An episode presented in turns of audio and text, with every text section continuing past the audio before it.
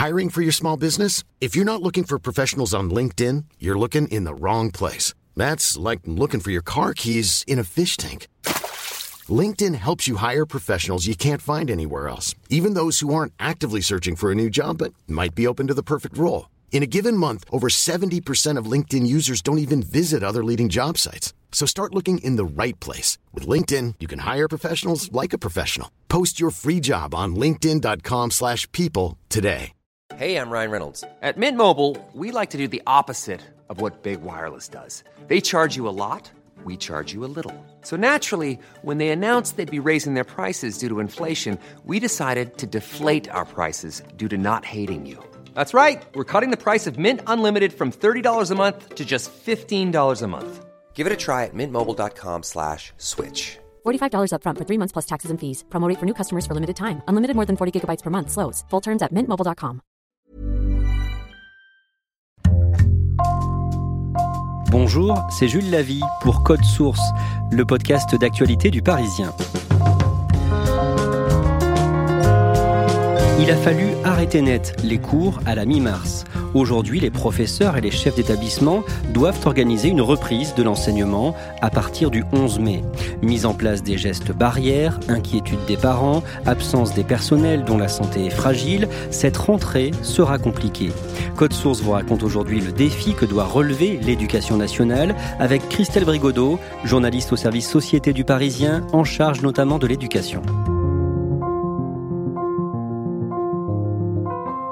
Nous, les adultes, on va mettre des masques, c'est ce qui est recommandé aux enseignants, etc. On n'est pas tous habitués. Donc le président Emmanuel Macron dans une école le 5 mai à Poissy en région parisienne. Christelle Brigodeau, il s'adresse euh, aux enfants des soignants qui continuent donc d'être accueillis en classe depuis le, le, début de cette crise sanitaire. Il faut pas qu'il y ait un bout de virus. On voit le président de la République euh, avec un masque bleu nuit, tout comme le ministre de l'Éducation qui est avec lui. Ils sont dans une classe modèle un petit peu, une classe euh, plutôt jolie avec les élèves qui se tiennent les uns des autres à, à bonne distance. L'idée pour le président de la République, c'est de montrer que le retour à l'école est possible. Christelle Brigodeau, on va revenir ensemble sur la difficile réouverture des écoles et on a choisi de commencer cet épisode par le début. Nous sommes avant la mise en place du confinement, ça paraît euh, aujourd'hui euh, très loin, le jeudi 12 mars. Jean-Michel Blanquer, on en est à quatre départements qui ont fermé l'ensemble des établissements scolaires. Est-ce qu'il est envisagé, possible, dans les jours qui viennent, que cette liste s'allonge encore ou qu'on ferme toutes les écoles de France? Alors, la liste va nécessairement s'allonger, c'est évident. Nous n'avons jamais envisagé la, la fermeture euh, totale parce qu'elle nous semble contre-productive. Ça, c'est le ministre de l'Éducation, Jean-Michel Blanquer, sur France Info. Et le soir même, Emmanuel Macron s'adresse aux Français. Dès lundi et jusqu'à nouvel ordre, les crèches, les écoles, les collèges, les lycées et les universités seront fermés. Christelle Brigodeau, 12 heures seulement séparent ces deux interventions radicalement différentes. Que s'est-il passé? Bah, Il s'est passé un coup de théâtre, en fait. C'est pas du cinéma. Le gouvernement n'a pas voulu euh, faire durer le suspense. Il y a vraiment eu un changement d'orientation. Même quelques heures avant l'intervention du chef de l'État, on me redit au ministère de l'Éducation non, ce n'est pas envisagé. Donc l'intervention du président de la République quelques heures plus tard surprend vraiment tout le monde. Cette décision de fermer euh, les écoles dans tout le pays, comment Emmanuel Macron la justifie? En expliquant qu'il faut gagner du temps contre l'épidémie, euh, freiner au maximum la propagation du virus. On pense à ce moment-là que les enfants jouent un rôle important dans la propagation du virus en étant euh, porteurs sains. L'idée, c'est de fermer les écoles pour éviter que les écoles soient des, nids finalement euh, de propagation du Covid. Cette décision, elle prend aussi acte d'un phénomène qu'on observait depuis quelques jours dans les écoles, notamment en région parisienne, qui est la désertion des salles de classe, parce qu'il y avait déjà à ce moment-là des parents inquiets qui commençaient progressivement à retirer leurs enfants des classes parce qu'ils craignaient l'épidémie. Comment réagissent les enseignants? Alors ils se précipitent euh, sur la photocopieuse parce qu'en fait ils apprennent le jeudi soir à la télévision comme tout le monde qu'ils vont devoir travailler de manière radicalement différente dès le lundi. Donc le vendredi matin, beaucoup d'enseignants vont euh, photocopier euh, des manuels, des exercices, euh, faire vraiment tout ce qu'ils peuvent pour que leurs euh, élèves repartent le vendredi soir avec euh, déjà du travail à faire, des choses un petit peu consolidées. Ils prennent aussi les adresses mail des parents. Enfin bref, ils essayent de se projeter tout de suite. C'est un moment compliqué pour les enseignants parce qu'ils découvrent les choses en même temps que les parents qui leur posent des questions, ils n'ont pas les réponses. Les parents, eux aussi, forcément, sont pris de court. Oui, pour beaucoup, et notamment dans les régions où le virus circule peu, c'est une énorme surprise. Et là, on découvre euh, tout un monde finalement qui s'ouvre. C'est celui du télétravail, c'est celui euh, du système D euh, pour essayer de faire garder les enfants quelques heures par la voisine parce qu'on doit aller travailler, puisqu'à ce moment-là, on annonce la fermeture des écoles, mais pas encore le confinement.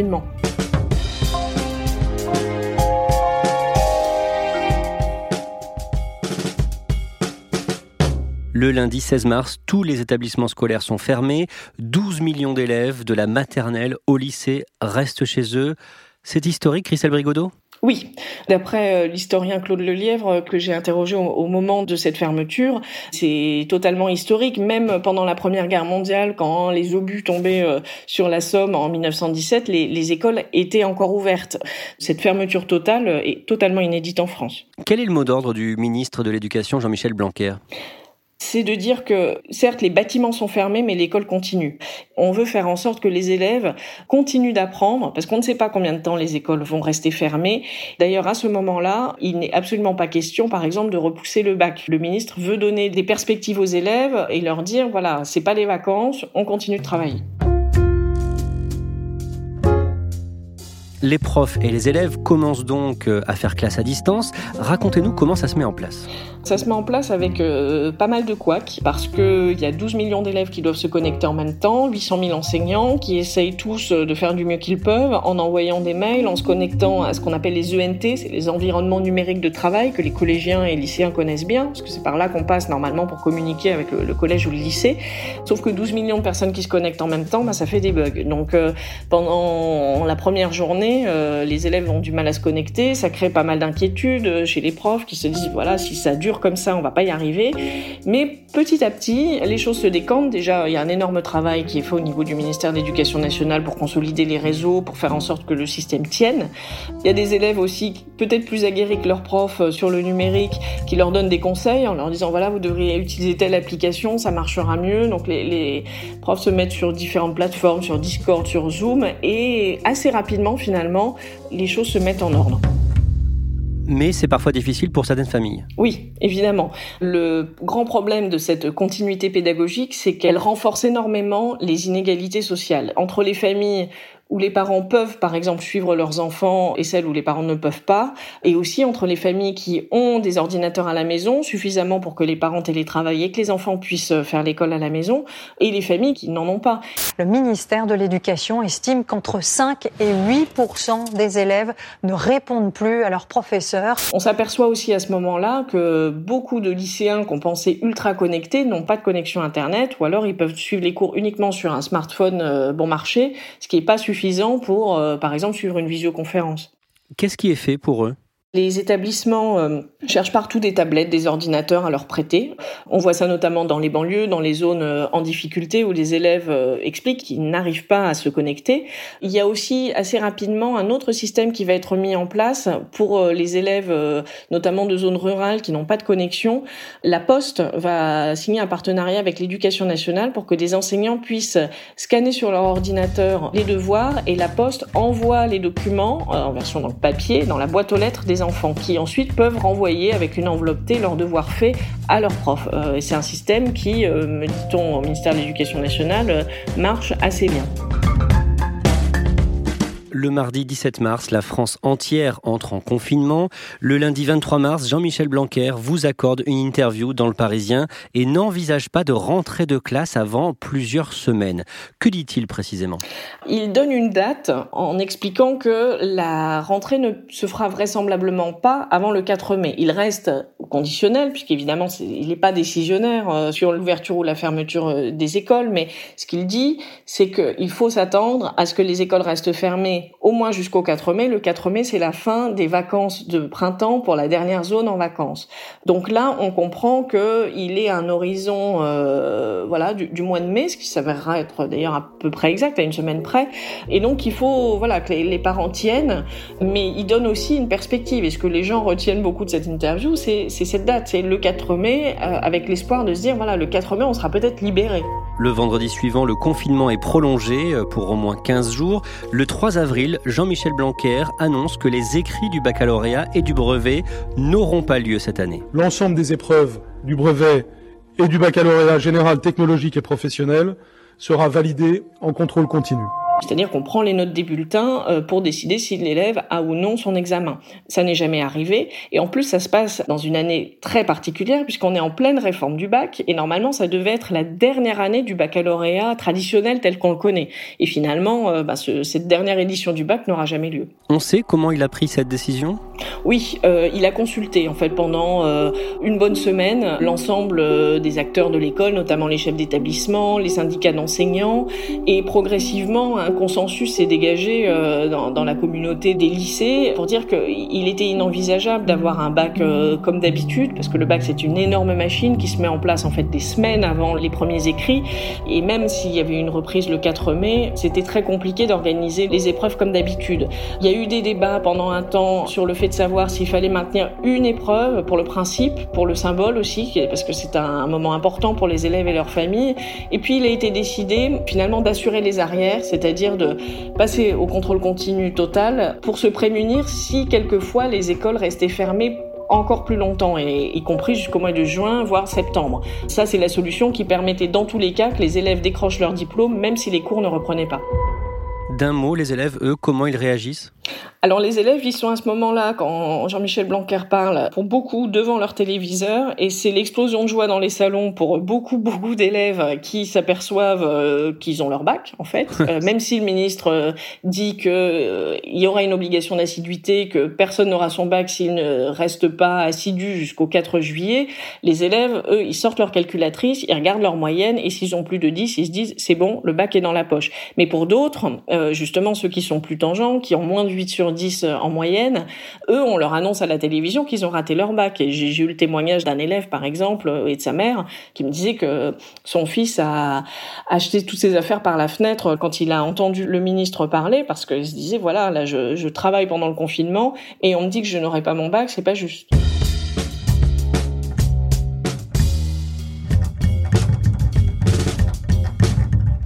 Christelle Brigodeau, dans sa troisième allocution le 13 avril, Emmanuel Macron annonce la fin du confinement strict à partir du 11 mai. C'est aussi à partir de cette date que devront euh, rouvrir progressivement les écoles.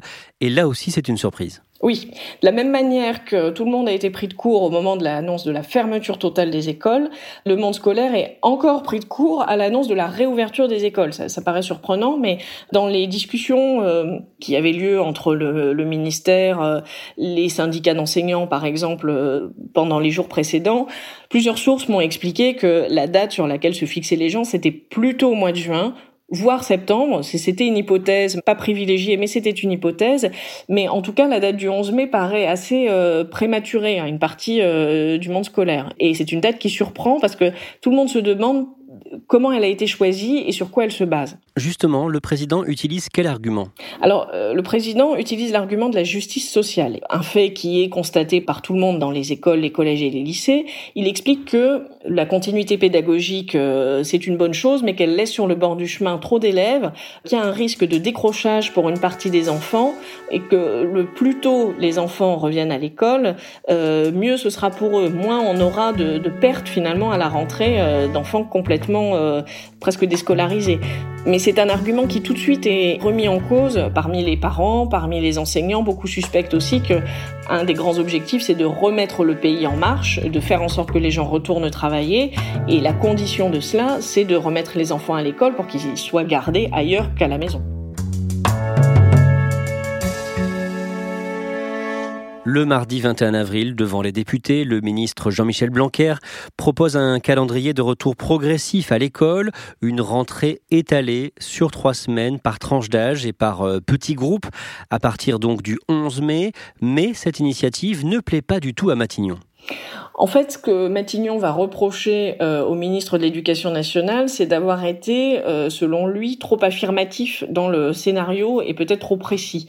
Juste après son intervention, euh, l'après-midi même, le directeur de cabinet Jean-Michel Blanquer va essuyer une soufflante monumentale de la part de son homologue à Matignon sur le thème vous en dites trop et de manière trop ferme.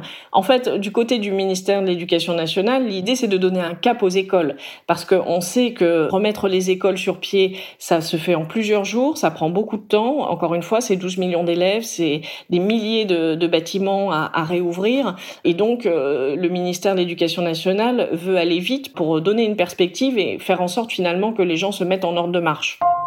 Le samedi 25 avril, le Conseil scientifique qui guide l'exécutif dans la gestion de cette crise publie tardivement un avis sur la réouverture des écoles le 11 mai. Que dit-il? Il dit septembre. Il dit plus précisément dans son avis que il lui paraît plus approprié de laisser les écoles, collèges et lycées fermés jusqu'à la rentrée des classes de septembre pour se prémunir contre euh, voilà un rebond de l'épidémie. Mais le Conseil scientifique prend acte de cette décision politique. C'est vraiment écrit noir sur blanc dans l'avis. Cet avis est mis en ligne un samedi soir à 22h et dit la réouverture le 11 mai, c'est une décision politique on prend acte de cette décision et pour accompagner cette réouverture, voilà ce qu'on préconise. Et les préconisations sont drastiques. Il s'agit pour les, tous les enfants, par exemple, de se laver les mains au moment où ils arrivent à l'école, à chaque fois qu'ils se touchent le nez ou qu'ils éternuent, avant de manger, après. Il y a des mesures aussi euh, de distanciation sociale importantes. Il faut euh, un mètre entre chaque table, des enfants qui ne se croisent pas dans les couloirs, qui mangent à leur place dans leur classe plutôt que d'aller à la cantine. C'est des mesures très contraignantes et qui changent radicalement la vie des écoles. Les professeurs s'en rendent compte tout de suite. Christelle Brigodeau, justement, à ce moment-là, que vous disent les, enseignants euh, et les chefs d'établissement? Les enseignants et les chefs d'établissement sont déjà assez estomaqués d'apprendre que le conseil scientifique n'était pas pour une ouverture des écoles le 11 mai. Sachant qu'il y avait déjà beaucoup d'inquiétudes dans la communauté éducative sur les conditions de cette réouverture, ça jette encore un doute sur euh, les conditions de sécurité euh, à la fois pour les enfants et pour les adultes qui les encadrent. Et puis très vite aussi, il se pose mille questions sur la, faisabilité de ces recommandations. Avoir un mètre entre chaque bureau, concrètement, ça veut dire 4 mètres carrés par enfant, puisqu'il faut qu'il y ait un mètre devant le bureau, derrière et, sur chaque côté, et 4 mètres carrés par enfant dans des classes euh, qui font 25 mètres carrés, c'est pas possible. Confrontant euh, la réalité euh, de leur école aux préconisations, ils se disent on n'y arrivera jamais. Le 28 avril, Édouard Philippe dévoile le plan du gouvernement pour sortir le pays du confinement. Concernant l'école, le Premier ministre choisit un retour en classe progressif. Il y a deux maîtres mots dans son allocution euh, concernant les écoles, c'est la progressivité et puis aussi euh, la latitude laissée au terrain. Il essaye de rassurer en expliquant que on mettra en place toutes les mesures sanitaires, mais c'est le terrain qui choisira, qui décidera de la faisabilité des choses. Et ce qui commence à être dit euh, au niveau de l'éducation nationale pour accompagner cette annonce, c'est que dans les écoles où les règles sanitaires ne sont pas tenables, on n'ouvrira pas ou pas dans les mêmes conditions. Comment les enseignants voient cette stratégie? Là encore, ils se posent énormément de questions. Un syndicaliste, par exemple, m'a expliqué que ce déconfinement des écoles, c'est comme un, atterrissage d'un astronaute. Vu de loin, ça paraît euh, faisable, et puis plus on se rapproche, plus on voit les détails, et plus on se demande où on va atterrir. L'état d'esprit là des, des, enseignants à ce moment-là, ils se disent bon, nous on veut bien, on a envie de retrouver nos élèves. Beaucoup d'enseignants le disent. On a du mal à savoir comment. Le dimanche 3 mai, plus de 300 maires d'Île-de-France, dont la maire de Paris, Anne Hidalgo, écrivent dans une lettre au président qu'ils ne rouvriront pas les écoles le 11 mai. Ils disent que c'est infaisable, en fait, en résumé, que la date du 11 mai est prématurée. Il faut savoir que on est à une semaine donc euh, de la réouverture. Avant cela, le vendredi 8 mai est un jour férié, donc sans école. Ça laisse très peu de jours pour les écoles pour s'organiser. Beaucoup craignent que ce soit pas faisable. Donc en fait, ils demandent un délai disent nous on veut bien rouvrir, mais dans ces conditions-là, on va pas y arriver. Je comprends leur angoisse, je comprends leurs questions, leurs inquiétudes, mais ils veulent bien faire, et donc faut leur laisser le temps de bien faire et la souplesse. J'étais à l'instant avec des maires qui parfois ont signé les tribunes. Tous m'ont dit on veut rouvrir. J'ai pas un maire avec qui j'ai parlé aujourd'hui qui m'a dit nous ne voulons pas rouvrir. Certains m'ont dit on va réussir à rouvrir dès le 12. Un autre m'a dit peut-être que j'aurai plus de confort si je peux ouvrir le 14. Le tout, c'est que les maires avec leurs directeurs d'école, leurs enseignants, soient sur une position commune concertée et que les parents soient bien informés. Quelque part, il lâche du lest malgré tout, euh, Emmanuel Macron eh Oui, il essaye de jouer fin, disons, en rassurant, tout en expliquant quand même qu'il faut y aller. Il ne s'agit pas de dire faites comme vous voulez, si vous voulez ne pas rouvrir, ne rouvrez pas. On dit rouvrez comme vous voulez, mais rouvrez.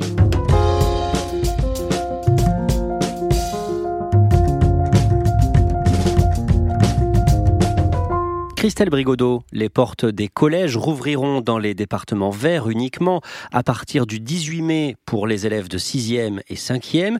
Et pour les autres collégiens et lycéens, la décision sera prise fin mai. Partout en France, les écoles maternelles et primaires doivent accueillir à nouveau les élèves à partir de la semaine du 11 mai. Comment est-ce qu'elles se préparent? Alors dans les écoles, la première chose, c'est de savoir combien d'élèves vont revenir en classe et combien d'enseignants, parce que tous les enseignants ne vont pas revenir. Ceux qui ont des fragilités, ceux qui ont aussi des personnes fragiles dans leur entourage ne sont pas forcés de revenir en cours, ils vont télétravailler et qui seront les enseignants qui continueront l'école à distance, parce que la subtilité, c'est que les élèves seront accueillis certes à l'école, mais pas tous en même temps, de manière très progressive, et pendant ce temps-là, la continuité pédagogique est censée continuer avec des professeurs à la maison qui euh, voilà donneront des exercices aux élèves. Concrètement, à quoi devrait ressembler euh, une journée d'école dans les prochaines semaines? Alors, elle sera radicalement différente de ceux qu'on connaît. C'est ce qu'il faut bien avoir en tête. Non seulement ce sera des petits groupes d'élèves qui seront en classe, mais l'organisation même de la salle de classe sera euh, dans beaucoup de cas différente. Beaucoup d'enseignants, par exemple, travailler en îlot, en, privilégiant du travail en groupe de la part des élèves, euh, la coopération. Ça, c'est des choses qui étaient, disons, très à la mode dans les écoles et qui sont complètement contraires aux règles de distanciation sociale. Là, on va avoir un élève par table, éloigné de ses camarades, des élèves qui ne se croisent pas, ne se voient pas entre classes euh, à la récréation. En maternelle, euh, les jeux collectifs qui sont très utilisés dans les petites classes sont proscrits parce que c'est des objets que les élèves touchent à plusieurs, donc c'est aussi contraire aux règles sanitaires. Il y aura plus de jeux de ballon dans la cour de récré pour la même raison. Donc c'est vraiment une autre école qui va ouvrir euh, dans quelques jours. Retrouver des classes normales, c'est un objectif lointain?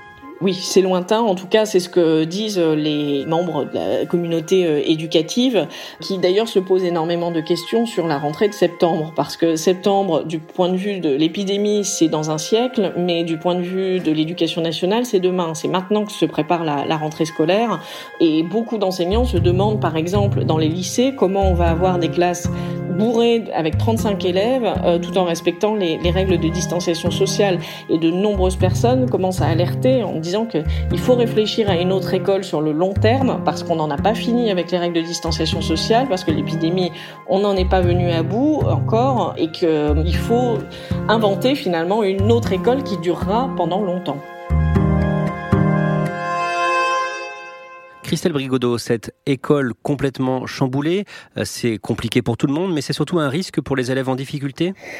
La lutte contre le décrochage scolaire, c'était euh, depuis plusieurs années un objectif euh, assez prioritaire euh, du ministère de l'Éducation nationale. C'était une bataille qui portait ses fruits, et là, le, le risque, c'est que on retombe finalement des années en arrière avec beaucoup d'élèves qui, notamment dans les lycées professionnels, auront pendant six mois coupé avec l'école et risquent de ne pas revenir ou de revenir avec beaucoup de lacunes. Donc, il y a des choses là qui sont en train de se mettre en place pour essayer de raccrocher ces élèves notamment par exemple pour les petites classes, euh, des dispositifs de, soutien qui vont se mettre en place au mois d'août, des vacances euh, dites apprenantes pendant les mois d'été de juillet et août. Il faudra aussi, disent les enseignants, revoir les programmes scolaires pour euh, faire en sorte de ne pas recommencer une année en septembre comme si de rien n'était, mais de prendre en compte le fait que une partie des élèves pendant six mois n'auront de fait pas eu classe.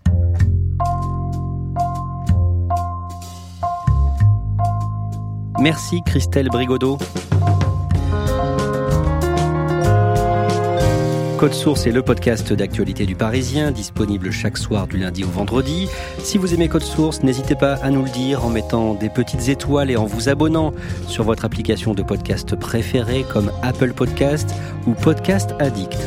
Cet épisode de Code Source a été conçu et préparé par Thibault Lambert, production Marion Botorel et Mathias Ardoy, réalisation Alexandre Ferreira.